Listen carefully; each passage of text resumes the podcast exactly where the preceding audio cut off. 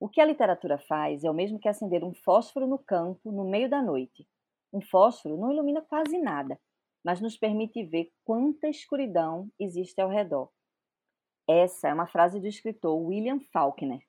E acho que podemos usar a mesma frase trocando a palavra literatura pela palavra conhecimento. Quando a gente acende o fósforo, dá para ver o quanto ainda não sabemos. Mas contrariando todas as expectativas e algoritmos, nos dias atuais todo mundo acha que sabe de tudo. Nas redes sociais, tem opinião de política, a melhor maneira de regar sua samambaia, de racismo à maternidade, de apropriação cultural ao tamanho do seu decote. A gente acha que, porque leu um tweet aqui, viu um stories acolá e ouviu a opinião de uma amiga, já tem doutorado no assunto e pode sair por aí dando opinião e sugestão. Mas será mesmo que podemos falar de assuntos dos quais não vivemos, não temos experiência na prática? Homens podem dar opinião sobre aborto? Brancas podem ir na passeata do movimento negro? Então, segura aí essa polêmica, porque hoje vamos problematizar o lugar de fala. 28, 29, 30. Prontas ou não, lá vou eu. Batida salve todas! Olá, mulheres falantes e cheias de opinião do Recife e do mundo. Esse é o Batida Salve Todas, um podcast feminino e libertador. Eu sou Teta Barbosa, jornalista e publicitária. Carla Pinto, jornalista, psicóloga e terapeuta sexual. Eu sou Gabi Carlos, publicitária e educadora parental. E hoje, minha filha, segura aí na mão de Deus, porque é treta do começo ao fim do programa. Eu vou logo começar polemizando e dizendo que todo mundo tem sim lugar de fala. Pelo menos foi o que disse a filósofa e pensadora Jamila Ribeiro. E quando ela diz, meu filho, eu acredito. Ou seja, lugar de fala é diferente de representatividade, minha gente. Quer dizer que se você é branca, você pode sim ter uma visão crítica sobre o racismo. Se você for homem, você pode sim entrar na conversa do feminismo, mas calma não é free pass pro camarote VIP, não. Não é sair dizendo qualquer coisa para qualquer pessoa, não. Tem que saber o que dizer, onde dizer, como dizer. E antes de tudo, e o mais importante, tem que ouvir. Porque o protagonismo, quando se fala de lugar de fala, é de quem viveu a experiência e não de quem ouviu falar. Eu vou começar contando uma historinha que na real não tem nada a ver com lugar de fala, mas é como, eu consigo é, entender na prática o que é esse lugar de fala, certo? A minha família, todo ano, a gente aluga uma casa na praia. Todo mês de dezembro. A gente passa o ano inteiro juntando dinheiro e aluga essa casa na praia. E aí, minha família é super pequena. São meus pais, eu, minha irmã, meu irmão e respectivos maridos, esposas e filhos, certo? E aí, um final de semana, estávamos lá nessa casa da praia. Neste final de semana, meu irmão e minha cunhada não estavam, certo? Estávamos todos na varanda jogando detetive. Minha sobrinha, eu, meu marido na época, minha irmã, meu cunhado, meu filho, todo mundo jogando detetive. A única que não estava era minha mãe, que estava no banheiro tomando banho e saiu e foi para o quarto trocar de roupa. No que a gente estava lá jogando detetive, minha sobrinha, que na época tinha 13 anos, falou: Peraí, rapidinho o jogo que eu vou lá na cozinha pegar água. Ela foi pegar água e voltou correndo, desesperada. Minha gente, tem uma cobra na sala, tem uma cobra, tem uma cobra, tem uma cobra. Corremos todos os que estavam na varanda, foi todo mundo para a sala e realmente tinha uma cobra grande. Misericórdia. É, minha filha, misericórdia mesmo tinha uma cobra. No que a gente chegou, a cobra já estava se enfiando debaixo do sofá. E aí foi confusão, né? Um, um subiu em cima da cadeira, o outro gritou, minha irmã saiu correndo para chamar o vigia. Meu marido, na época, saiu para pegar uma pá, para ver se matava a cobra. E, por favor, é, protetores de animais, não nos julguem. A gente estava em Tamandaré, lá daqui que o Obama che... daqui que o Obama, ó, daqui que o Ibama chegasse para pegar essa cobra, a gente ia morrer tudinho do coração. A cobra atrás do sofá. Puxa o sofá. Meu cunhado só fazia gritar. Meu ex-marido foi pegar a pá. Lá chega o vigia com um pau bem grande, aquela gritaria. No que tá no meio da confusão, a cobra ficou em pé, começou a tentar atacar, porque, lógico, coitada, ficou acuada no canto da sala, aquela gritaria. Minha mãe gritou lá do quarto: Que danada é isso, minha gente? Que gritaria é essa? A gente tinha esquecido, né, que mamãe não tava.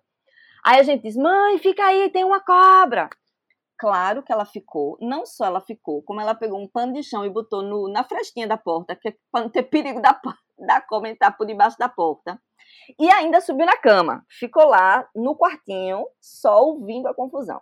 Confusão vai, confusão vem, matamos a cobra. Por favor, não me cancelem. Levamos a cobra para lá, para o jardim, o, o corpo da cobra, para enterrar, enterrar, a cobra e analisar, depois de morta. Será que é uma cobra coral? Será que não é uma cobra coral? Será que. Enfim. Depois de a gente enterrar a cobra, mamãe grita lá de dentro. A gente tinha totalmente esquecido mamãe. Mamãe grita lá de dentro. E aí, a cobra? Aí minha irmã foi lá buscar ela disse: Mãe, pode vir, pode vir, a gente já matou. Mamãe chegou, não quis, não quis nem ir no quintal ver a cobra, que ela disse que morria de manquia, não quer nem ver essa cobra. Enfim, a gente passou o final de semana que só se falava nessa cobra. Cada um contava a sua versão da história da cobra. E minha sobrinha depois teve uma crise de choro, porque foi ela a primeira a ver a cobra. E a gente ficou com, conjecturando: será que ela entrou pela janela? Será que ela entrou por onde a gente estava e a gente não viu? Enfim, no final de semana seguinte, alguns dias depois, na real, chega meu irmão e minha cunhada.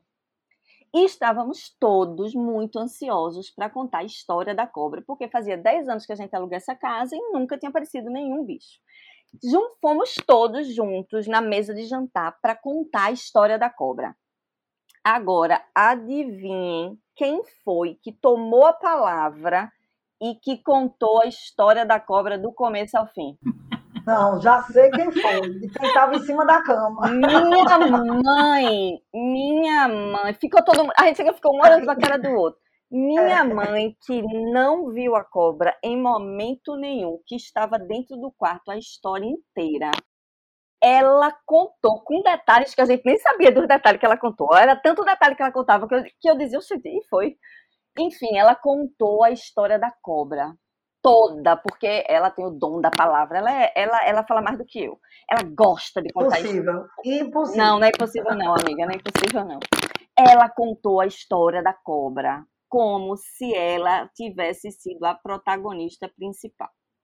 Então vamos lá. Minha mãe poderia ter contado a história da cobra? Sim, claro, porque ela passou a semana ouvindo a gente falar sobre a cobra porém ela não viu a cobra.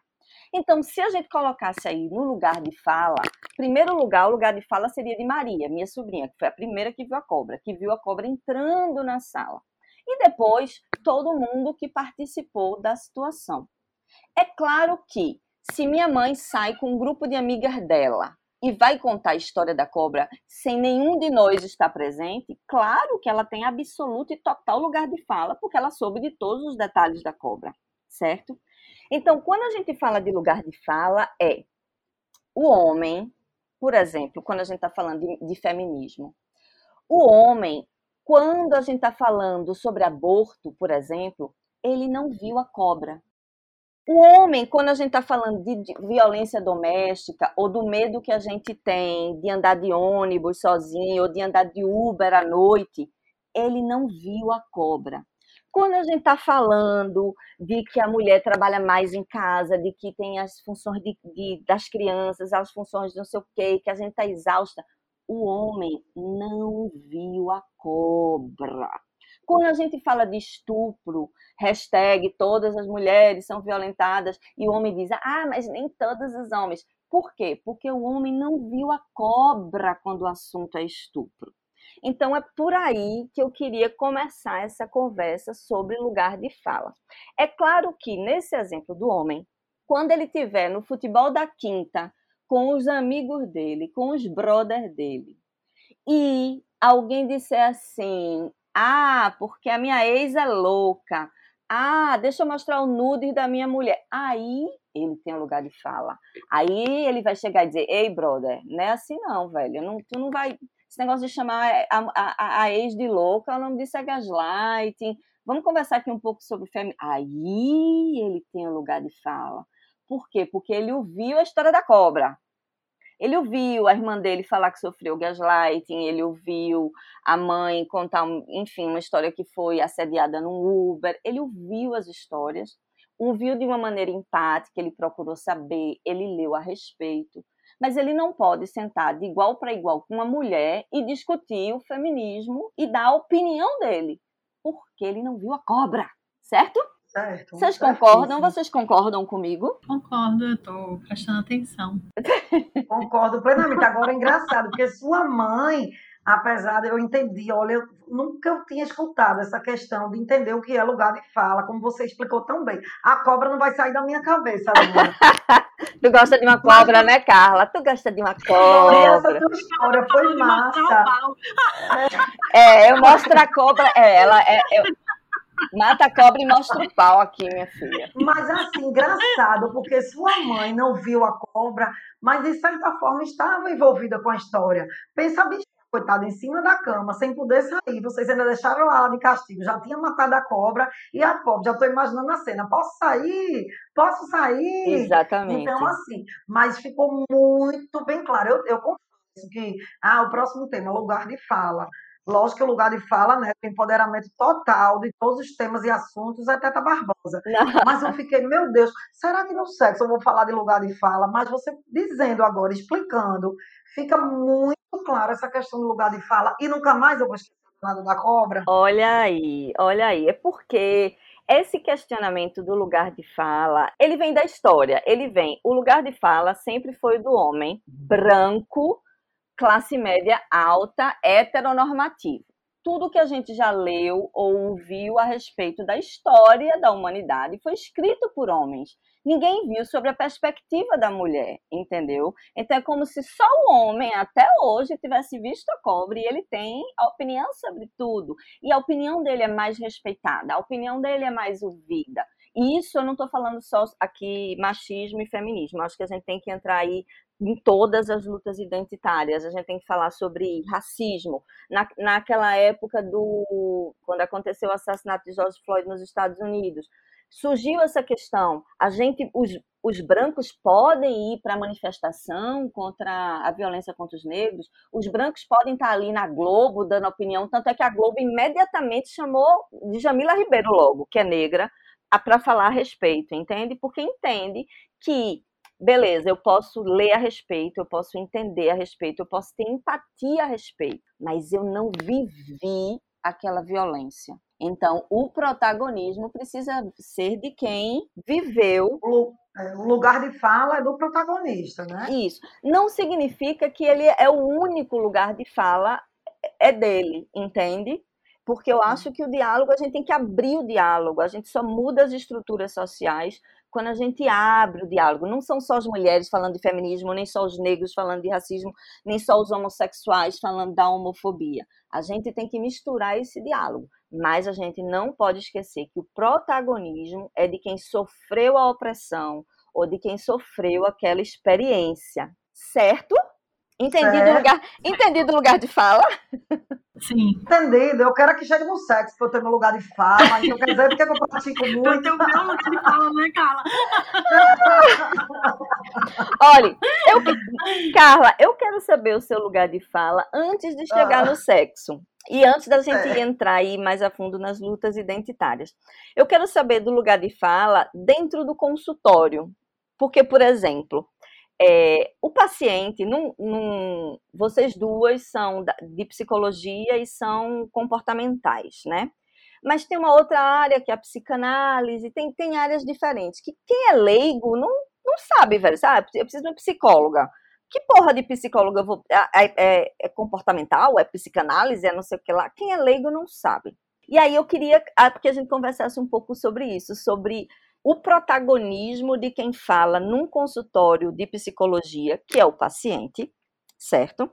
No caso do psicanalista, é aquele é aquela aquela cena clássica do cara que fica só ouvindo e anotando, não, não abre a boca para dizer um ai, parece a múmia de Tutankhamon, não fala nada, porque a psicanálise tem essa, ele sugere que a pessoa fale, fale, fale durante 15 anos até a pessoa própria entender os seus questionamentos. Já no comportamental, eu entendo que o psicólogo ele pode interferir mais, ele pode sugerir. Então, eu queria entender essa dinâmica de protagonismo de fala dentro de um consultório de psicologia, e principalmente quando o assunto é sexo também, porque não adianta eu chegar aí no teu consultório e falar dos meus problemas sexuais se eu não tiver um feedback. Isso, isso. Ufa, depois de tu falar quase 15 minutos, eu e Gabi, a gente louca, adorando as Não, me lasquei. Foi massa. Mas eu achei que eu ia ter que falar sobre psicanálise. Olha, com todo respeito aos meus colegas. Ela tava sim. falando agora, eu também. Meu Deus do céu, Teta. Meu que Deus. conversa é essa aqui? Eu, eu já estava indo pro divã, já me recolhendo a minha significância da TCC indo pro divã. Será que eu vou ser, será que eu vou ser cancelada pelos psicanalistas? Vai nada, vai não, vai não, vai não. É assim, é, eu- é um alívio para mim não ter que falar de psicanálise, né? Com todo respeito aos colegas psi que atuam na área, minha terna reverência a Freud, Eu não né? o entendo. primeiro é. que né? O primeiro que pensou sobre o pensar, não diz- não- muita coisa a gente utiliza, né? São conceitos, né? Mas vamos à terapia cognitivo comportamental. Cada um no seu Gabi, a lugar gente de fala. É, exatamente. Exatamente, Gabi. Exatamente. Cada um no seu lugar de fala, e a minha TCC é minha abordagem por escolha, né? E a terapia sexual, que é minha área por paixão. Né? Agora vamos começar do início, né? É, vamos combinar, assim, tem um lugar de fala, a Teta disse bem, é no consultório de psicologia. Né? Agora, o protagonismo eu vejo muito como do paciente. Por isso que algumas abordagens, vocês ouvem alguns profissionais não chamam paciente, chamam cliente. Hum, Porque muitas vezes o paciente dá uma ideia de passividade. hum, É, era uma nomenclatura muito conhecida na época da psicanálise mesmo, porque dava uma ideia de passividade. E no consultório da TCC, no caso, né, que é a minha abordagem de, de GAB, terapia cognitivo-comportamental, é, o terapeuta, ele é um coadjuvante, mas é participativo, lógico, o protagonismo da fala, né, o espaço é dado, o lugar de fala é para o paciente. Qual é a diferença? O que é que o terapeuta faz? Ele encontra seu lugar de fala auxiliando o paciente. Por exemplo, na TCC, a- na, na TCC voltado para terapia sexual, a conhecer o próprio corpo, obter recursos para aprimorar a sexualidade. É como se o terapeuta fosse uma espécie de interlocutor entre o paciente e seus próprios questionamentos. Por exemplo, no seu lugar de fala, o terapeuta sexual vai auxiliar o paciente na detecção do seu problema e no enfrentamento dele. A gente desmistifica mito, tabu, para que ele encontre a plenitude né, do, do prazer sexual. Ela elabora, sim, como você bem disse, ela ajuda nos processos, né? Até O terapeuta ele pode elaborar soluções no seu lugar de fala, Hum. sugere práticas, exercícios para essa vida mais satisfatória. No meu caso, falando né, da terapia sexual. Mas é importante destacar, já que você falou bem no lugar de fala, que a decisão final e, e a condução em direção à cura, digamos assim, será sempre por parte do paciente. A fala do terapeuta, o lugar de fala do terapeuta é legitimar esse processo terapêutico. É, porque só o, paciente, ele- só o paciente sabe onde é que dói, né? Não tem co- exatamente, ele legitima todo o processo, né? encoraja o paciente é, no sentido da libertação daquilo que está desagradável, levando ele sim para ter essa vida mais plena, quer seja na área do trabalho dele, na família, é, na área sexual, na área do relacionamento a dois. Então, é esse encorajamento. Também tem o seu lugar de fala. Então tu não é daquela que fica só anotando e fazendo aham, aham. De jeito nenhum. Eu, olha o que eu falo, você sabe o que eu falo. Eu adoro. Agora sim, no lugar de fala é ótimo. É, aham, aham, é péssimo. Mas no lugar de fala dele, meus ouvidos estão atentos àquela escuta empática que a gente tanto fala. Eu espero, mas eu pelo olhar do, do, do paciente, a gente vê que ele precisa desse feedback. Tem momentos que ele não consegue conduzir sozinho né, a sua vida, ele precisa de, É. daquela ajuda para elaborar aquilo mesmo que ele está sentindo, que muitas vezes ele nem sabe, né? Tenho um pouco de pena da minha psicóloga, porque eu não deixo ela falar. Eu quero que ela fale, mas eu não deixo, entendeu?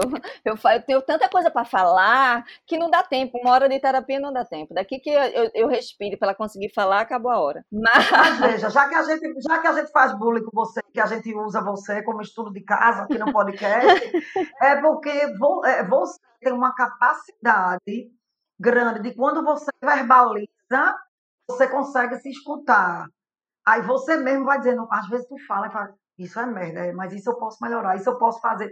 Você é o tipo de pessoa que é para ter uma alta, digamos assim, né, da psicoterapia, você tem uma alta para você conduzir sua própria vida. A única coisa que lhe atrapalha não conduzir, você pode conduzir sozinha. Você precisa do terapeuta, porque você é extremamente ansiosa É, e impulsiva. Mas do resto, é, você tem um grau de raciocínio, um nível de elaboração. É, De onde deduzimos que eu preciso de terapia comportamental, é, psicanálise, exatamente. psiquiatra e Não, não, psicanálise não, amiga. Você ia surtar, porque você não ia aguentar. Aquele olhar da sua terapeuta, eu acho que já traz um conforto para você, de que ela está lhe compreendendo e você mesmo, você tem essa capacidade de elaboração. Eu sei porque eu não lhe conheço agora, de muito tempo, né?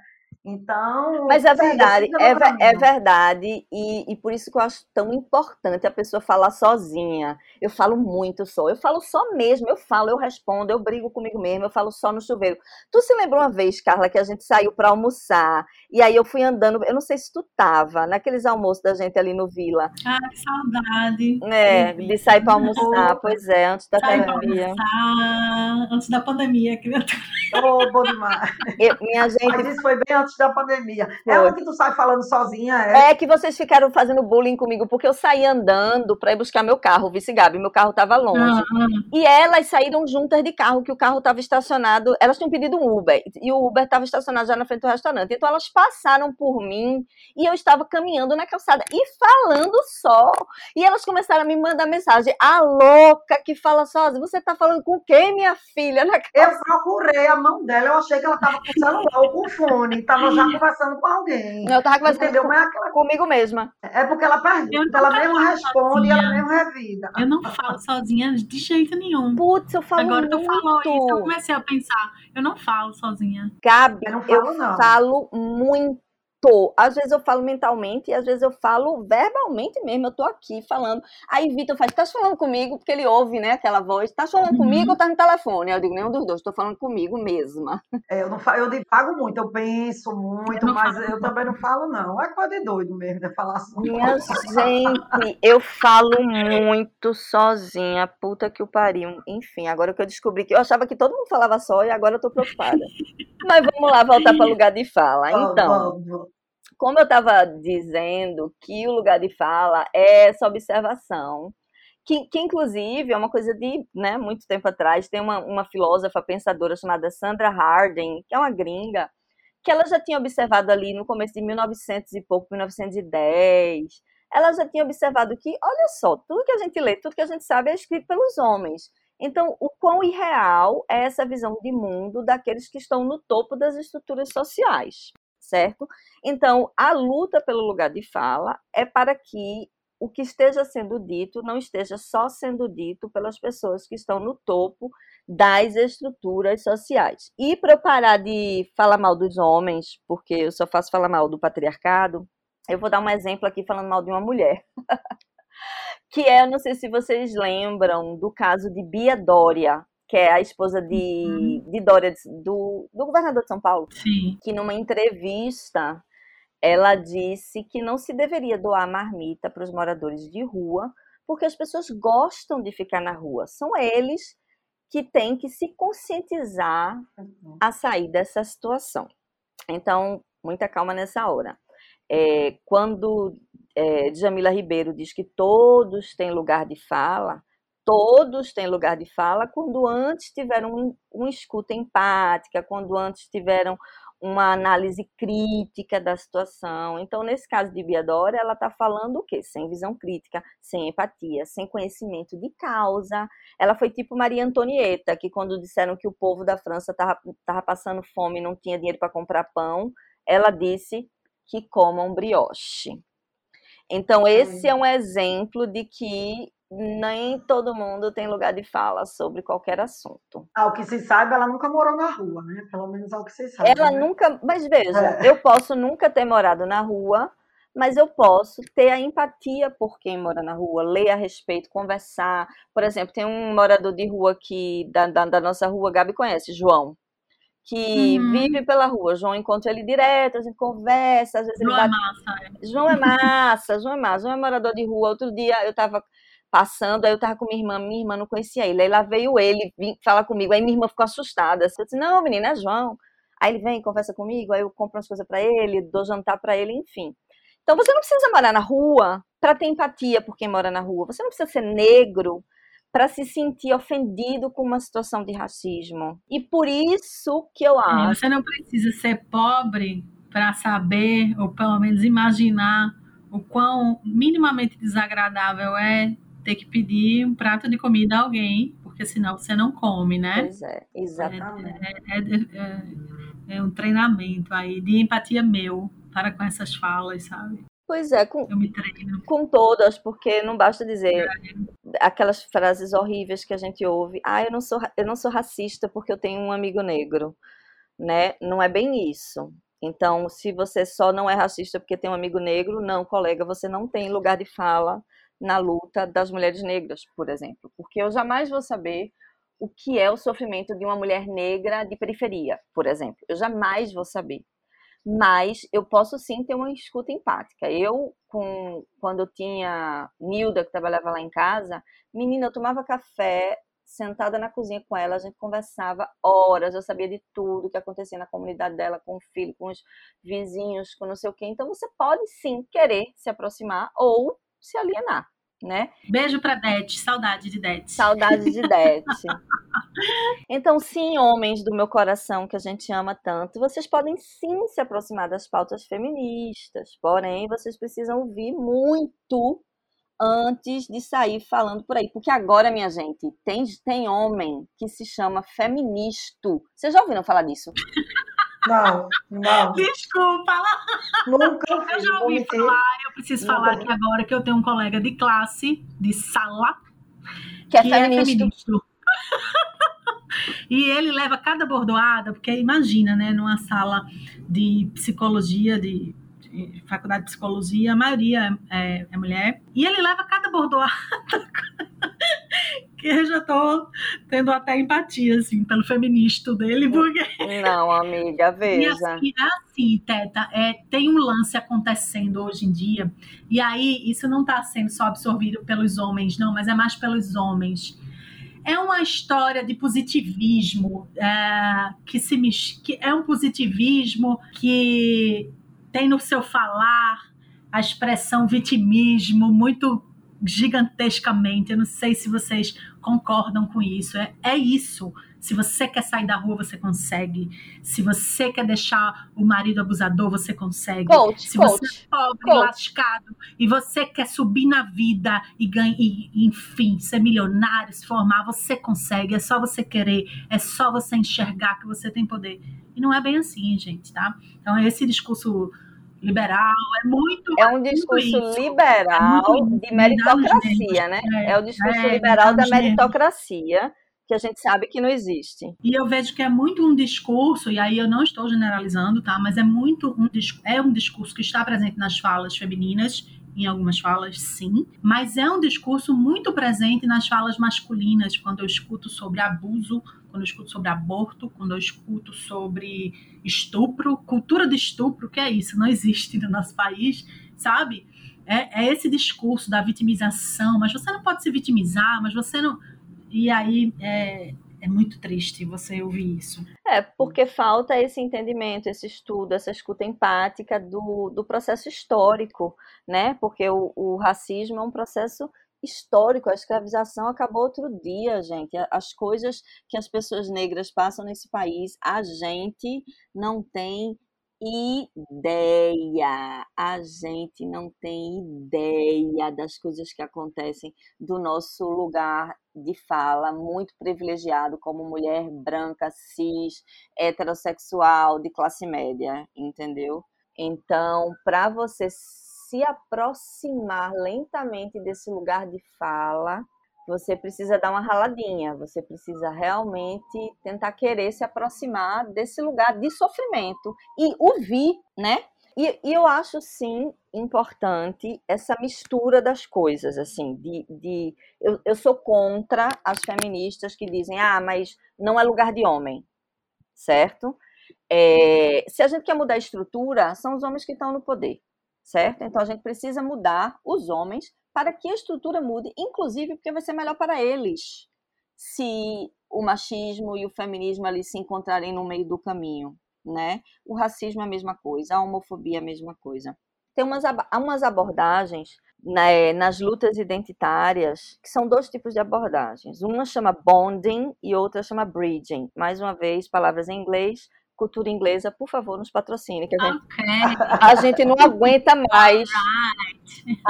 A, a gente não aguenta mais ficar dando aula de inglês aqui de graça.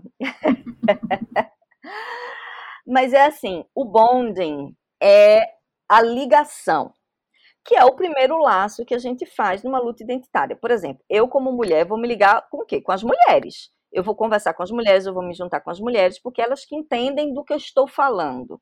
Elas que passam pelo que eu passei, elas que passam pelo que eu passo todo dia. Então, essa primeira estratégia é de bonding, de, de ligação pelo aquele sofrimento ou pela aquela opressão. Porém, a gente tem que amadurecer e partir para a abordagem de bridging. Bridge é o quê? Ponte. Chico Science, rios, pontes e overdrives. Uhum. Uhul, Bridging é ponte, é o quê? É a gente atravessar a ponte e dialogar com o outro lado, sabe? É, são as mulheres irem dialogar com os homens para dizer... Porque, porque às vezes eles estão repetindo um comportamento que eles nem sabem que está errado, que é estrutural. Do mesmo jeito o racismo, do mesmo jeito a homofobia, sabe? Se você não disser aquele seu primo que faz uma piada homofóbica, que faz não sei o quê, se você não parar de ser, velho, que piada, né?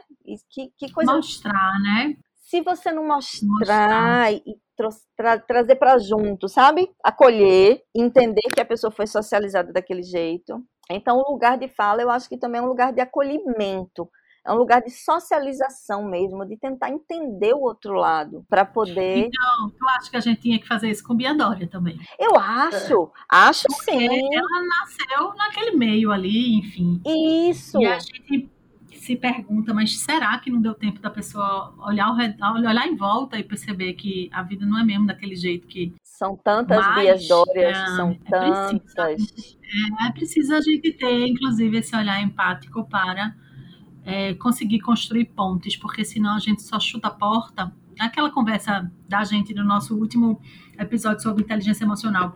A gente chuta a porta e não consegue construir a ponte, né? Exatamente. E é, é preciso esse diálogo para atravessar o poder que nos atravessou historicamente, né? Não deixar que o poder nos, nos atropele mais, seja o poder branco em cima do negro, seja o do homem em cima da mulher, seja inclusive o da mulher branca em cima da mulher negra, né? Que, uhum. que é uma coisa que Simone de Beauvoir fala muito, que as mulheres brancas elas se aliam mais ao homem branco do que a mulher negra por ser mulher. Faz muito sentido. Né? É, é, a aliança da mulher branca é mais com o homem branco e não com a mulher negra. E você entender para estudar e para para conseguir dialogar e ter o lugar de fala depois da escuta, né? Mas, Gabi, me diz uma coisa: quando o assunto é maternidade, todo mundo do universo tem lugar de fala. Mete, né? Homem, uhum. mulher, quem teve filho, quem não teve, quem não sei o que lá. Todo mundo tem uma dica, tem a melhor. Quem ideia. tem um perfil no Instagram. todo mundo sabe qual a melhor maneira de você cuidar do seu filho. meu Deus, você cancelada. É, foi prepare-se aí, amiga, que esse podcast é só para isso mesmo. O meu, meu, sonho é ser cancelada. É que é, por mais que a gente saiba que as experiências de maternidade são absolutamente diferentes uma da outra, uhum. mesmo assim, todo mundo tem, tem, um, tem um lugar não só de fala, mas de, de atravessamento mesmo do outro. E, e, pior, como lidar com o lugar de fala dos pais de final de semana, que acham que paternidade é passear no final de semana, dar presente e ainda acham que maternidade é moleza e que não dá valor ao que a mãe faz pelo filho. Bem, é, eu, ainda hoje eu estava ainda hoje eu estava fazendo uma live na hora do almoço e alguma hora gente, é, alguém perguntou alguma coisa e a gente entrou eu comecei a falar sobre treinamento de olhar do olhar empático com as crianças e consequentemente nosso, né? Ah. E aí é, eu já me peguei, eu como educadora principalmente, eu já me peguei presenciando uma cena, tá? Hum. Fora de contexto. Cheguei, a mãe tá ali dando aquele esporro na, na criança, ou sei lá, no, no adolescente, e eu pensar, cacete, precisa falar desse jeito com a criança, né? Porra, né? É, já me peguei, né, com raiva de olhar uma mulher fazendo isso ou um homem fazendo isso. Mas a gente não sabe o que aconteceu antes daquilo, né? E às vezes a gente fala, hoje eu estava falando isso, exatamente isso. É, a gente julga uma mãe impaciente, um pai impaciente, grosseiro, mas a gente não sabe o quanto tanto de paciência ele pode ter tido até chegar naquele momento ali, né? É verdade. O que, o que pode ter acontecido naquele dia, o que pode estar acontecendo na vida para a pessoa agir daquela maneira. É óbvio que isso não acontece para todos os casos, mas é, dificilmente a gente para para levar em consideração, né? A gente vê a ponta do iceberg, mas a gente não vê o que está submerso com as crianças, a, gente julga muitas crianças e adolescentes, e julga uns aos outros. As mães julgam mães, ah, as mães. É o que mais tem, amiga, é mãe julgando mãe. Mães, é. E todo mundo se julga, né? E um dia eu ouvi é, um pai me dizendo assim: eu tô cansada, cansado de ser julgado por mães. Porque por mais a impressão que eu tenho é que, por mais que eu tente ser um pai maravilhoso, eu nunca vou estar à altura de uma mãe. Então, é, assim, não vai dar. Eu nunca vou receber um elogio. Eu nunca vou. Porque se eu, se eu falar que eu vou receber, que eu quero receber um elogio, alguém vai me dizer: ah, é, e as mulheres que criam e, não, e nunca recebem elogio. Então, assim, eu não consigo entender, Gabi, essa equação. Fez algum sentido para mim aquilo? De alguma maneira, é, a gente não é pai, né? A gente não sabe o que passa ali, enfim. Não estou falando desses pais ausentes de fim de semana, ou enfim, não estou falando do pai que é tio, não estou falando disso. Mas estou falando que a gente tem sim um, uma cisminha, né? Um pai que quer ser muito pai, às vezes eu acho, assim, que quer aparecer é, a paternidade, isso. Isso isso tem estressado um pouco algumas mães. Eu tenho percebido, por exemplo. Mas é, mas é porque a sensação que a gente tem quando o pai está ali se esforçando muito é que ele não está fazendo mais do que a obrigação. O filho dele também. Sim. Então ele, então ele não precisa de elogio, que ele, tipo assim, a mãe não, nenhuma mãe é elogiada porque troca fralda cinco vezes de madrugada, ou é elogiada porque tá três dias sem dormir, ou é elogiada porque deixou o trabalho para levar o menino no dentista, ou é elogiada. Então, por que que os, esses homens precisam desse biscoito? É tipo, porra. Mas é... eu acho, mas às vezes eu fico pensando assim, se, é, se eles estão pedindo biscoito, eu fico pensando assim, e aí eu tô, eu tô jogando aqui, não tô defendendo nem nada, mas assim, é que eu achei. É, que talvez é, encontre esse tema da gente, esse lugar de fala que a gente está falando. Eu não sou pai, se tem um cara que está exercendo a paternidade dele lindamente e ele quer fazer um Instagram falando dos prazeres da paternidade, das dificuldades da paternidade, de tal da paternidade, porque isso de algum modo é, gera críticas.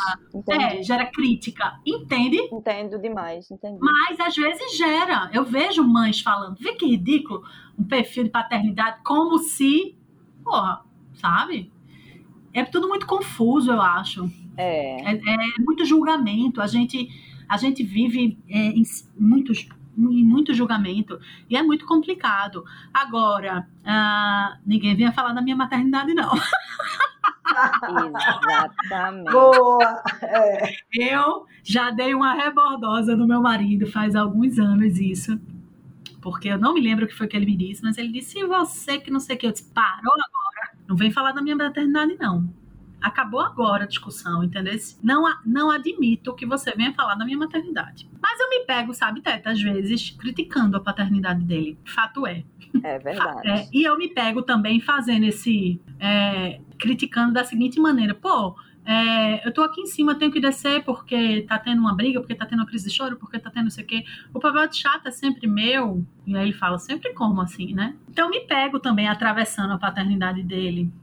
Embora eu não admita que ele atravesse a minha maternidade. Mas é bem complexo. Mas é porque aí a gente cai naquela, naquela situação da divisão das tarefas é, domésticas, né? Pode porque ser, eu, é. eu lembrei, eu lembro demais que teve uma situação uma vez que eu cheguei em casa e eu me lembro que eu estava tão louca nesse dia que eu contei, assim, no, no meu processo de ansiedade, eu contei e tinham oito coisas para eu fazer quando eu cheguei do trabalho. Tinha que tirar o lixo, tinha que tirar a roupa da máquina, tinha que estender, tinha que pegar a roupa que estava estendida, tinha que guardar, tinha que lavar os pratos que ainda estavam sujos, tinha que... Eram oito, certo? Aí eu falei, pelo amor de Deus, eu preciso de ajuda, eu preciso de ajuda. Aí neguinho foi lá e tirou o lixo. Aí foi ver televisão. Aí ele falou, porra, mas eu ajudo, eu tirei o lixo. Eu disse, mas faltam sete. Faltam é, é. sete coisas. Ao menos quatro, quatro, né? É, entendeu? Então, essa coisa da paternidade, o cara vai lá e ajuda uma hora, vai lá e troca uma fralda, vai lá e, sabe assim, das 19 coisas, ele fez quatro e quer biscoito, quando ainda estão faltando 15 para fazer, entendeu? Uhum. Então, eu, é, é porque falta a, a equalização do negócio aí, entendeu? Então, para ter esse lugar de fala, ou você assume que, olha, eu entendo que você, enquanto mãe, se fode, velho. Assim, eu tô aqui, eu tô aqui tentando ter empatia por essa sua exaustão, por você estar tá tão irritada hoje, por você estar tá tão nervosa, porque você fez 30 coisas em casa, você trabalhou e você ainda trocou fralda e você ainda não sei o que, não sei o que, não sei o que. Ou ele tem essa empatia para ter esse lugar de fala, ou ele divide. Um dos dois fazer duas coisas e dizer que ajudou. Será que a gente vai chegar nesse lugar? tem, tem um cálculo, tem um cálculo que em 2050, assim, então tá bom. É, no, Nossas ao, netas. Aos passos, é. pelo passo que as coisas estão indo, entendeu? Tem um cálculo que aí e, e me diz uma coisa, e o lugar de fala ele precisa ser estabelecido dentro de casa. Eu, eu ia usar a palavra autoridade, mas eu não, eu não sei qual é a palavra que usa do pai e da mãe com os filhos, porque tem aquela coisa do filho chegar e dizer: mãe, posso ir para festa? Porque a mãe é sempre mais legal. E aí a mãe faz: fale com seu pai. É, é. Se seu pai deixar, eu deixo. Hum, isso é tão ruim, né? Bem, isso é péssimo, né? Eu acho que é porque às vezes um não quer julgar o outro, não quer, não quer, não quer julgar o outro. Um não quer dizer o não, que acha que o outro vai dizer aí joga. Mas eu acho que isso acontece até mais inversamente. Pergunta sua mãe. É, total, total. É. Aí eu era é. esperta, quando eu era adolescente. Aí eu viva, né? Eu dizia, pai, tua mãe tá dizendo que eu tenho que falar com você. Por ela, tudo bem, você deixa. E eu faria a mesma coisa. Ah, se tudo bem, tudo bem, né? É, porque assim, eu, eu só mudava um pouco o discurso. Não é que eu mentia, uhum. mas eu trocava só, fazia um jogo com as palavras. Isso é tão ruim, né? Porque o certo é papai e mamãe combinarem juntos e chegarem a uma conclusão, né? Exatamente. É muito ruim essa ideia que a gente passa para os nossos filhos. Ah, se papai deixa, mamãe deixa também. A gente tem que achar, tem que deixar junto ou não deixar juntos, um, um apoiar o outro, né? Então o lugar de fala é. em casa tem que ser combinado. Ele, ele, não, ele não pode ser dividido, ele tem que ser combinado. Pelo menos eu acho que é a decisão final da fala, né? É, Sabe, esse né? negócio de empurrar para um e para outro, né? Eu acho meio esquisito, né? Uhum. É, verdade. Aqui em casa eu tenho uma. Ontem mesmo aconteceu uma coisa aqui em casa que eu, é, por exemplo, eu, eu evito desdizer o meu marido, assim. Às vezes ele faz umas coisas que eu nem concordo até. Claro que não são coisas muito graves, muito graves mas Martin ontem terminou de assistir futebol, que ele estava vendo o jogo e já era tarde, não fazia o menor sentido ele assistir um filminho extra, entende? E aí, quando eu fui desligar a televisão, ele disse: Mas papai falou que eu podia assistir um, um filme agora. Já era noite, e a gente de noite evita ver televisão e tal, enfim. E aí eu perguntei: É, é sério? Vocês combinaram isso? Combinou, Du, combinou isso? Combinei. Beleza, não concordo, mas combinou, eu não vou desdizer entende? Eu não vou desfazer. Entendi. Mas aí depois a gente conversou, olha, não tem nenhuma necessidade de ter visto um filme a mais e tal, passou a tarde vendo futebol e bibibi, blá. Então não acho legal os pais discordarem assim, brigar, discordarem assim um na frente do outro no sentido de, não é que não pode discordar, até porque a gente tem, os filhos têm que entender que na discordância o diálogo se mantém e tudo bem discordar, né? Vai tirar a é, ordem, né? Um do é, outro, assim, né? É, e tirar tirar, é, eu vou falar a palavra autoridade, não sei nem se é autoridade, mas assim, tirar a autoridade, assim, diminuir a autoridade do outro. Tipo assim, quem manda aqui é a mamãe. Não tem família que a criança diz, não, mas lá em casa quem manda é mamãe, é. ou lá em casa quem manda é papai. Não tem, né? Claro. Isso eu acho ruim, né? Porque você enfraquece a figura de um e de outro, e eu não acho legal. Você não é legal, né? Não então é acho legal. que tem que ser combinado e que não é bom você desdizer o que o outro disse, a não ser que seja uma coisa que está colocando em risco, né, a criança ou o adolescente. Então não sei muito se é lugar de fala, não sei muito se é lugar de fala. É lugar é... de diálogo, talvez, é lugar de é, diálogo. É, é, enfim. Enfim, é... então vamos para a cama. Opa, presente. Já que a gente tá falando de papai e mamãe aí. vamos, vamos no lugar onde pais e mães se encontram, que é na cama. Na cama, papai e mamãe se encontram. Isso. Papai e mamãe se encontram. E historicamente, o lugar de fala ou de mamãe papai. mamãe, ou papai papai. É, ou mamãe. Exatamente, Gabi. Exato. Exatamente. Fui bem ato falho do, do meu lugar de fala heterossexual. Ah, vai ser cancelada depois desse podcast. Esse é o último podcast, gente. Foi legal. Obrigada. Uma experiência Adorei estar com vocês, brincar com vocês. Foi não, gente. Foi não. Não vou ser cancelada por isso jamais, não. Foi um total falho de, de percepção é, unilateral de mulher cis. Eu sou mãe, eu sou papai. Ai, meu Deus, é tá complicado. É complicado. Mas, mas vamos lá. Na cama, o lugar de fala e de ação é dos homens, né? Historicamente. E aí eu fico imaginando que, que, que será que esse espaço aí de consultório, de terapia sexual, será que não é finalmente o primeiro lugar de fala da mulher quando o assunto é sexo? O que é que tu acha, Carla? O que é que elas levam para o consultório? Por que, que, que, essas frustrações não conseguem ser dialogadas na cama e sim com uma, uma mulher, com uma, um terceiro? Sabe? Que lugar de fala é esse tão oprimido que a mulher precisa procurar uma amiga ou uma terapeuta? É como a gente já falou, né, em outros episódios daqui do podcast da gente. A cultura ainda é dominada por atitudes e valores masculinos então, quando se trata de sexo, essa prerrogativa também é totalmente válida.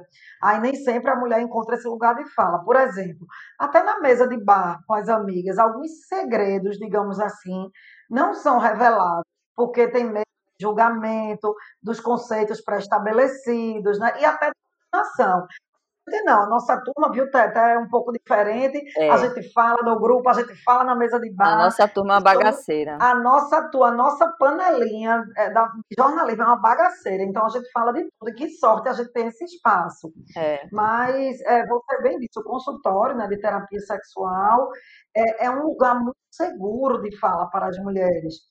É, por quê? Porque é um espaço legítimo, é, surge a revelação daqueles segredos mais profundos. Por exemplo, as pacientes mais jovens têm me confessado muito sobre suas primeiras experiências homoafetivas. Meninas jovens, garotas de 16, 17 anos, ah. que tiveram sua primeira experiência homoafetiva, não tiveram coragem nem de dizer, às vezes, para as melhores amigas, e verbalizam isso no consultório. Já o caso das pessoas mais velhas, né, mais velhas entre 40 e 60 anos, elas relatam mais as traições, os casos com amantes por mais de 10 anos. É, outras revelam que usam vibradores quando os maridos estão no trabalho e depois escondem as sete chaves. Outras relatam muito, assim, eu tenho três mesmo que relatam vividamente abusos que tiveram na infância, aí repercute na, na, na questão da atividade sexual com o companheiro. Né? São muitas histórias. Eu fico muito feliz né, por ter esse lugar de fala seguro para oferecer às minhas pacientes, porque elas vão falar o que nunca tiveram coragem de falar para ninguém antes. E muitas vezes é o espaço de fala livre de julgamentos. Ali né, elas se sentem seguras e precisam né, verbalizar, externar tudo aquilo que vem acontecendo com elas. É, porque é, é engraçado. Essa semana eu estava conversando com uma, uma das nossas ouvintes, que eu nem conheço, na verdade, mas aí, enfim, você termina ficando amiga, né, das ouvintes, e ela relatando que uma teve uma época que frequentou a igreja, ela disse, eu nem sou muito religiosa, mas teve uma época que eu frequentei até para entender que não era aquilo que eu queria.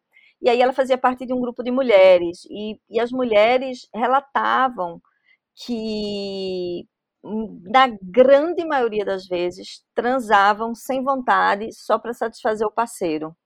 E que só abriam as pernas mesmo e, e fingiam que gozavam só para é, satisfazer o, o parceiro. E que nunca tinham tido coragem nem de dizer ao parceiro que não estava com vontade de transar e que aquilo era normal e que todas elas, ah, todas concordavam com aquilo, todas faziam aquilo.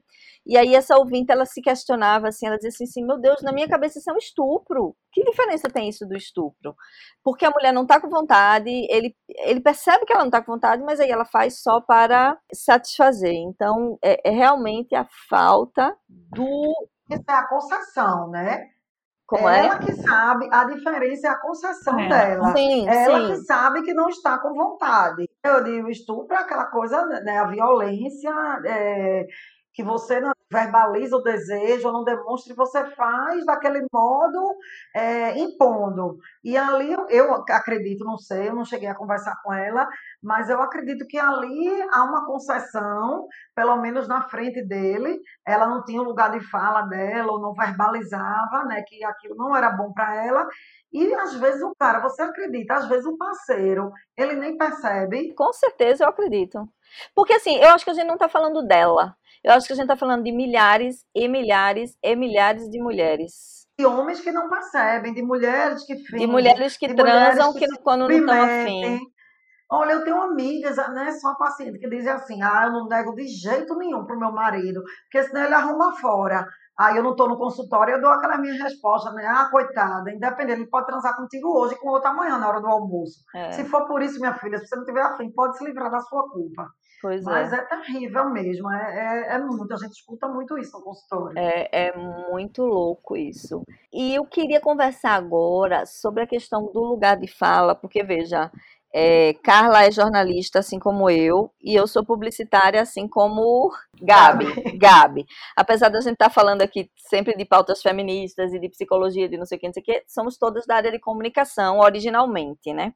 Antes de vocês serem psicólogas, Gabi é, trabalhava em agência de publicidade, Carla em, em veículos de comunicação e eu em publicidade até hoje. E eu queria conversar sobre esse lugar de fala que está sendo usado pela publicidade, certo? A publicidade, na minha opinião, está sequestrando essas pautas das lutas identitárias para vender skincare, para vender maquiagem. Então, ele se apropria do discurso feminista, por exemplo, de empoderamento, de porque o batom tal deixa você mais empoderada, porque as axilas brancas e não sei o que vai deixar a mulher mais empoderada. Então, no meu ver, é a única é o único lugar de fala que não existe é o da publicidade, é o do capitalismo, entende? É, é uhum. esse é um lugar de fala que é sequestrado, que é roubado. Acho que a maioria das marcas e anunciantes que usam discursos identitários em suas publicidades, seja uma mulher negra na, na, propaganda, seja uma mulher trans na propaganda, seja um discurso feminista, e quando você vai lá na empresa, não tem nenhuma mulher trans trabalhando, não tem nenhuma política social contra o abuso no trabalho, não tem uhum. nenhum um, uma situação de conforto para as mulheres é, uhum. se o discurso for feminista, no caso, entende? Então, acho um absoluto sequestro e uma manipulação mesmo do capitalismo que usa as lutas sociais de forma superficial para vender tênis e para vender maquiagem. Né? Então, eu não, eu não vejo a publicidade, eu não vejo as marcas com esse lugar de fala. O que que, o que, que qual a opinião de vocês nesse sentido? Eu tenho a mesma impressão sua, mas é, eu ainda me pergunto se mesmo assim invalida o discurso ou se de alguma forma é bom mesmo sendo ruim, entende o que eu quero dizer? Entendo demais, porque pelo menos está se falando sobre o assunto, né? Exato. Uhum. É, eu, eu graças, ainda bem, agora a gente vai concordar as três, né?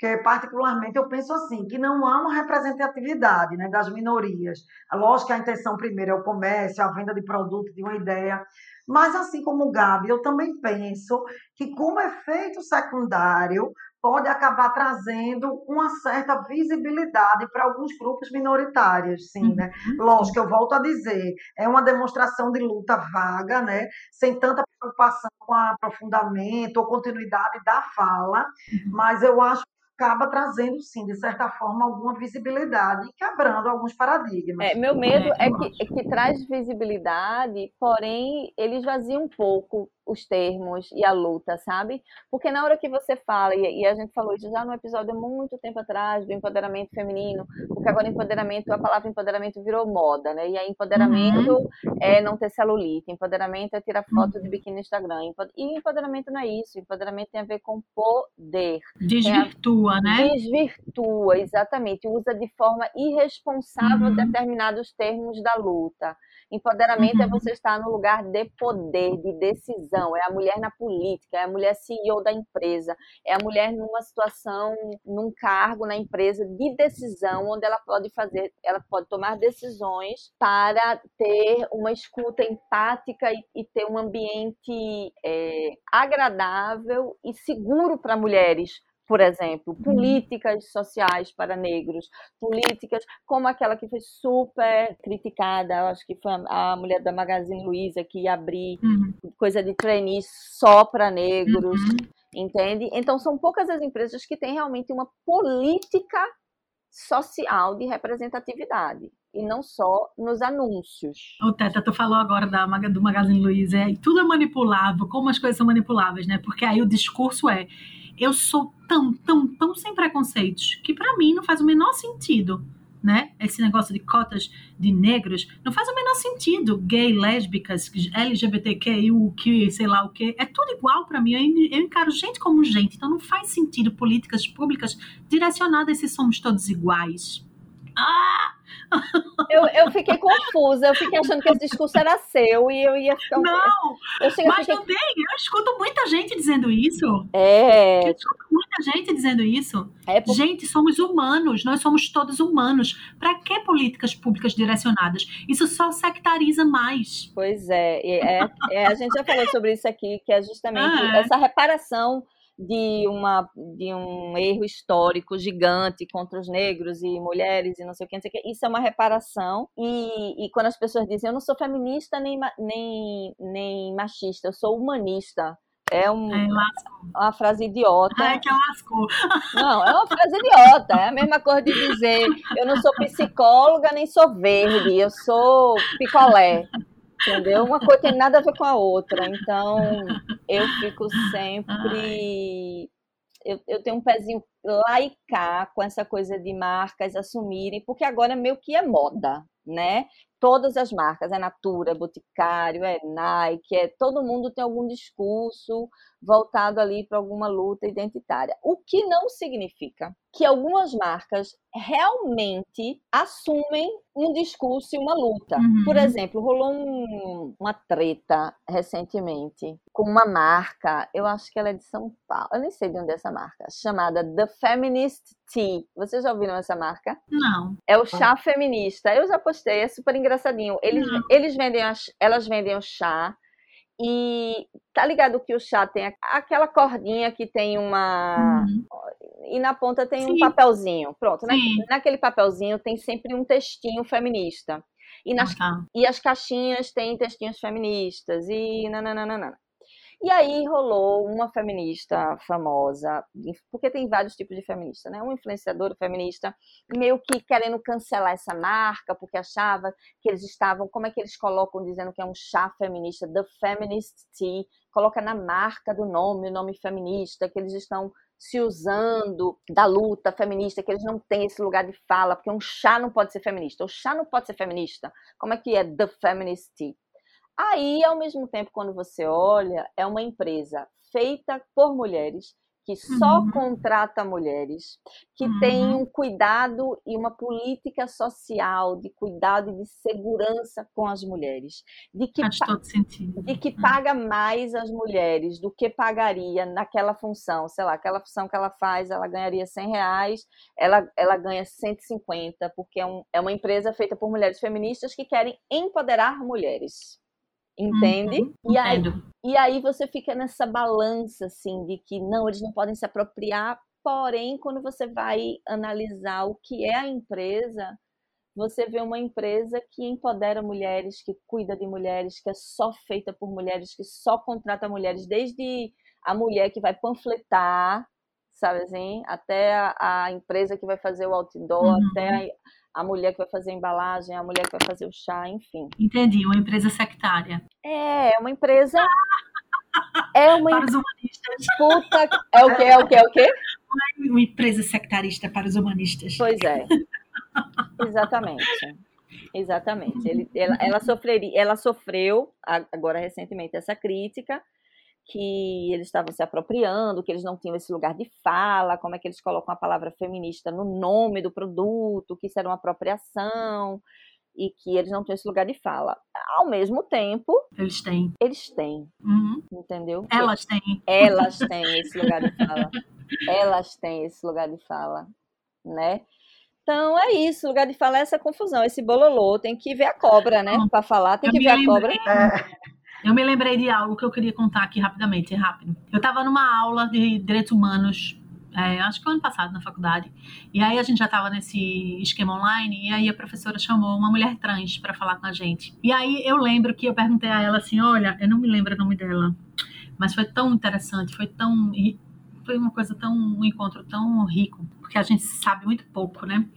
E aí eu perguntei a ela, olha, é, a gente fala muito sobre feminismo e, é, enfim, é um assunto que a gente já teve uma aula inteira aqui sobre isso, para discutir isso. E eu queria saber como é essa tua relação com a vaidade e o feminismo, né? Porque uh, enquanto tem uma corrente aí tentando desvincular a mulher desse ser sensual, objetificado e tal, eu percebo em algumas mulheres trans essa tendência, né? Da sensualidade, do decote, do peito grande, da roupa curta, do cabelo sexy, da maquiagem. Ela disse: é, que bom você ter perguntado isso porque a gente é muito, a gente sofre muito preconceito de muitas correntes feministas, exatamente por causa disso. Só que o que elas não entendem, e elas não entendem porque não são mulheres trans, é que eu preciso desses artifícios e dessas ferramentas para não ser confundida na rua. Eu preciso. Não ser confundida homem. com homem. E aí, quando ela falou isso, me arrepiei. Eu disse, puta, faz muito sentido. Ela disse: às vezes que eu já fui confundida com um homem, eu não quero nunca mais na minha vida passar por isso. Então, se for preciso que eu bote um decote, um peito grande, uma roupa curta e uma maquiagem uh, carregada, eu farei isso enquanto for preciso. Eu não quero ser confundida com um homem porque eu sou uma mulher. E isso é muito importante para mim.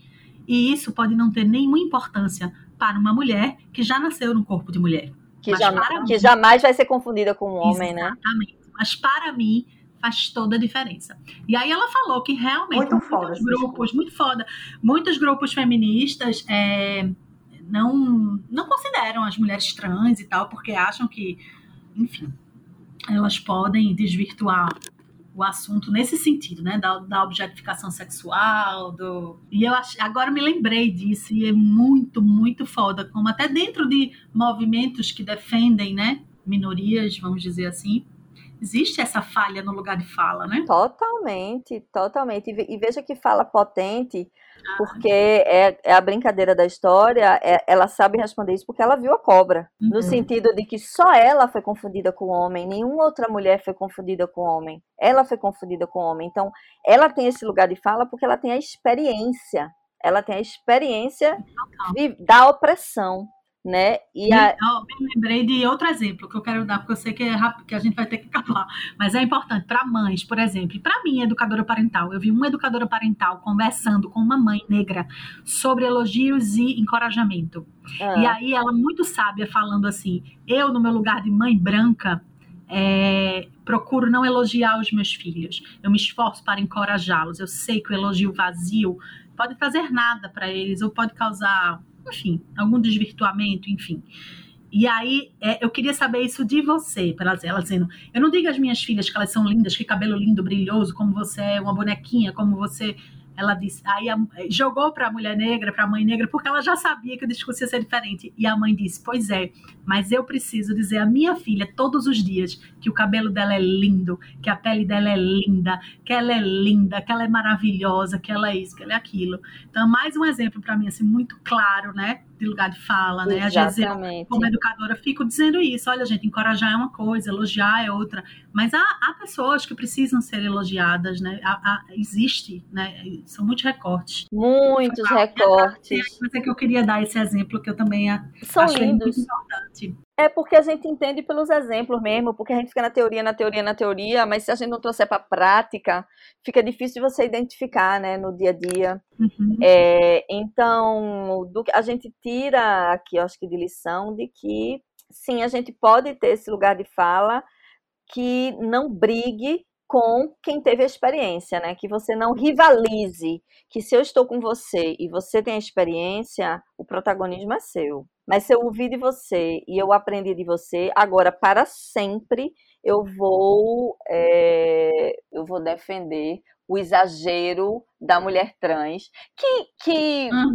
que, nem, que, é, que é foda porque a gente. Entender, né? É, e que a gente entra em outra coisa, porque o feminismo não tem nada a ver com a feminilidade, uhum, não uhum. tem nada a ver com o batom, com a maquiagem. Sim. Você pode usar tudo isso e ser extremamente feminista. Senão a gente cai no estereótipo da feminista, que a feminista tem que ter o sovaco cabeludo, a perna cabeluda, isso a é pessoa o... pode ter o que quiser, né?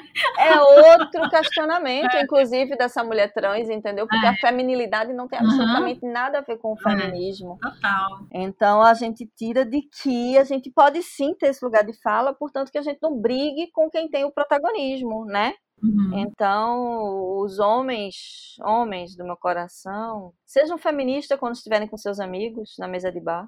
Sejam feministas quando estiverem no futebol da quinta.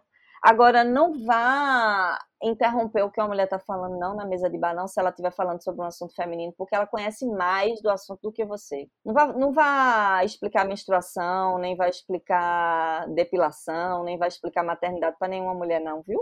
Porque não é não seu lugar de fala, não, viu? é isso, gente. O lugar de fala, no final das contas, é um princípio de natureza inclusiva. O objetivo não é desqualificar quem está de fora, né? Porque isso seria reagir a uma exclusão histórica com outra exclusão corretiva.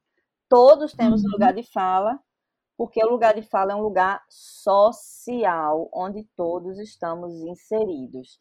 Não vamos dizer, ah, não vou falar sobre isso não, porque eu não entendo. Não entendo, nega? Vai estudar, vai tentar entender, vai ver qual é. O protagonismo deve ser sempre de quem teve experiência e nunca deixar que a vivência seja atravessada por quem está no poder. A gente precisa ouvir o relato do oprimido, que, segundo Paulo Freire, muitas vezes nem sabe que ele é oprimido, né? Às vezes você tem que dizer ao uhum. oprimido que ele é oprimido. Muitas mulheres não se sentem oprimidas, muitas, enfim, muitas pessoas pobres não se sentem oprimidas, nem entendem, né? E reconhecer que o palco é de quem sente as dores e não da Dondoca, esposa do governador. Pronto, falei, agora você cancelada pelo, pelo Dória. Tudo bem, então o que é um, um, o que é Dória, né? É. mil ouvintes que. Exatamente. Quem... Tudo bem, Dória me cancelar. Inclusive, eu tô louca que ele me cancele. Não, todo ouvinte importa. Todo Todo número importa. Foi cancelada mesmo. Todo ouvinte importa, portanto, que esteja nos ouvindo de forma empática e não para sair falando mal da gente no Twitter. Não, não, Gabi. Estou tirando onda de assuntos sérios. Mas eu acho que nossas ouvintes são tão empáticas, assim, as, os feedbacks que a gente tem são tão foda que por mais trabalho que dê fazer essa porra desse podcast, a gente não desiste, né? Porque os feedbacks são muito incríveis. Porque dá trabalho essa porra, viu? Oh. Ó, vamos dar. Vai falar que dá trabalho, vamos dar, vamos, vamos dar. Vamos dar, vamos dar, vamos dar. Carla, daí, daí, Carla, tu que tá aí caladinha.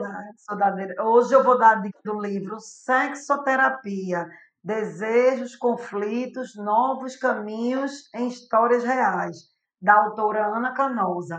A obra, minha filha, só você vendo, é o próprio lugar de fala. São histórias reais no campo do sexo e da sexualidade, com os questionamentos e discussões da autora. São assim como se fossem crônicas de conversas íntimas que vão ajudar a decifrar essas ânsias, desejos, sonhos. São aquelas falas bem genuínas, feitas que eu falei hoje no meu consultório. Então, vale a pena a leitura, bom demais. Maravilha, maravilha. Dá, Gabi. Eu vou dar um livrinho uh, que é Lute como uma Princesa. São ah, contos de fadas para crianças feministas. E é bem interessante. São os contos revisitados e as princesas não mais naqueles lugares frágeis. Princesas feministas e empoderadas. Dá uma raiva, né? Que a gente não teve isso quando era pequena. É verdade. Eu fico um pouco frustrada, eu fico achando que eu não, eu não teria passado por metade das coisas que eu passei, eu não, eu não teria deixado me atravessar e me atropelar por metade das coisas que me atropelaram se eu tivesse sido socializada mais de uma maneira mais feminista. Mas enfim, é isso. Seria quem você é. Então. É, mas demorei. Sei, vai dar, vai Eu dar. vou dar o livro. Vai dar que melhora. É, vou dar que melhora mesmo. Eu vou dar o livro Lugar de Fala, de Jamila Ribeiro, que é da coleção Feminismos Plurais. Essa coleção é uma Desce coleção. tudo, muito... não foi? Oi? Desce tudo agora. Foi. Deitou, é o que resume tudo. De Jamila é foda. Deu valente. É, essa coleção, Feminismo, Feminismos Plurais, tem livros incríveis. Inclusive, tem um que é Empoderamento Feminino, que também é muito bom. Dessa mesma coleção, são livrinhos é, pequenininhos, mas com pensadoras fodas. Eu acho, que, eu acho que todas são pensadoras, filósofas negras. Eu tenho a impressão que são todos negros, mas enfim. Tem o do empoderamento, que é muito bom, e tem esse lugar de fala, que é de, de Jamila Ribeiro, que ela começa dizendo logo que todo mundo tem lugar de fala nessa porra. Agora não vai falar merda, não, velho. Se for usar seu lugar de fala, se for usar seu lugar de fala, velho, vá. Não vai falar merda, não. É isso, gente. Meu merda. É isso. É isso. É isso. Foi, Foi ótimo, gente. Aprendemos juntos. Juntos demais. Eu pensei que ela já é um agradecimento à nossa maravilhosa Sushi. A nossa maravilhosa Sushi. Eu Sushi vai decidir se vamos ser canceladas ou não. Sushi vai dizer, ó, gente, vocês vão ser canceladas por isso.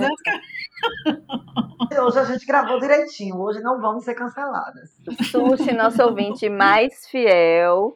E Malu Vidal, Malu que tá arrasando agora, que agora a bicha tá fazendo post, que é pra todo dia. Eu tenho que parar minha vida pra postar porra de coisa no, no Instagram agora. Porque a bicha todo Gabi, dia. ó, Gabi fez com que ela encontrasse o lugar de fala dela. Foi. Minha filha, tanto post que ela me manda agora, teta isso é pro story, teta isso é pra não sei pra onde, teta. Eu digo, puta que eu pariu, não vou fazer mais nada agora, né? É. Então, Malu, Arrasando, Malu. arrasando, Malu. E é isso, gente. Mais um podcast. Até próxima terça. É isso. Não vamos falar merda por aí, não. Não falar merda, não, por favor. Pelo menos para os ouvintes, o nosso endereço, reforça do nosso canal. Ah, sim. É, Carla, tu já devia ter assumido essa parte, porque tu sabe que eu esqueço. Carla, reforça aí. É, assume, Carla. Assume, assume, assume. Se vocês quiserem, queridas ouvintes, mandar dúvidas, sugestões, críticas positivas e construtivas, que eu sei que vocês nos amam, arroba Batida Salve Todas, com a gente Boa. nas nossas redes sociais. No Instagram, isso. Muito bem. Pode onde mandar crítica construtiva? É.